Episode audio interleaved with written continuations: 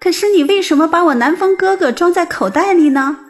把他放了吧，他还要给我讲凤凰鸟的事儿呢。我每一百年去极乐园玩一次，那里的公主总是想听这种鸟的故事。把口袋解开吧，那你就是我最最亲爱的妈妈了。嗯，我送你满满两兜茶叶，碧绿碧绿的，新鲜的很，就像是我刚从茶厂摘的。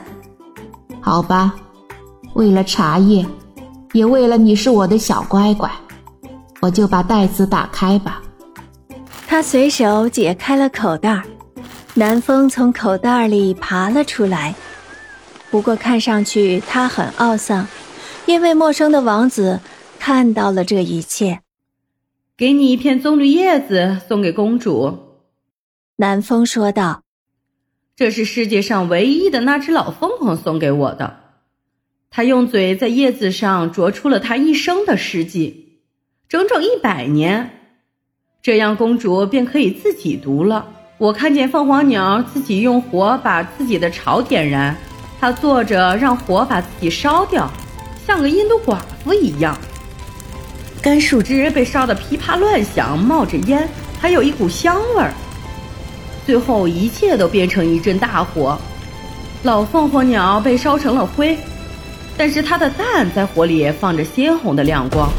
轰的一声，蛋裂开了，一只小凤凰飞了出来。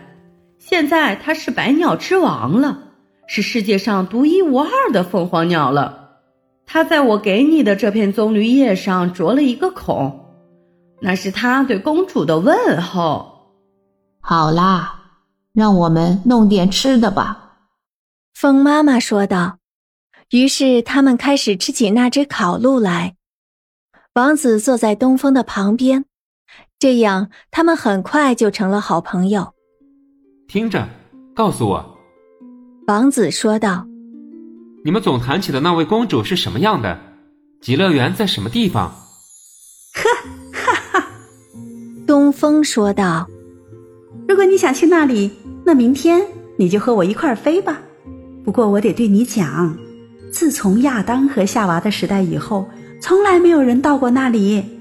这些你大约都在圣经故事里读到了吧？”“是的，读过了。”王子说道。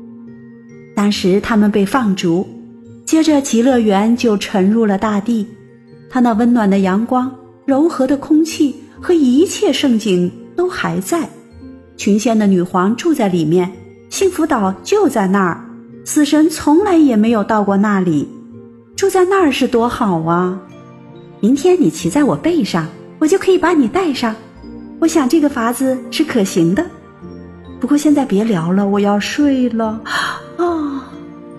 于是他们都入睡了。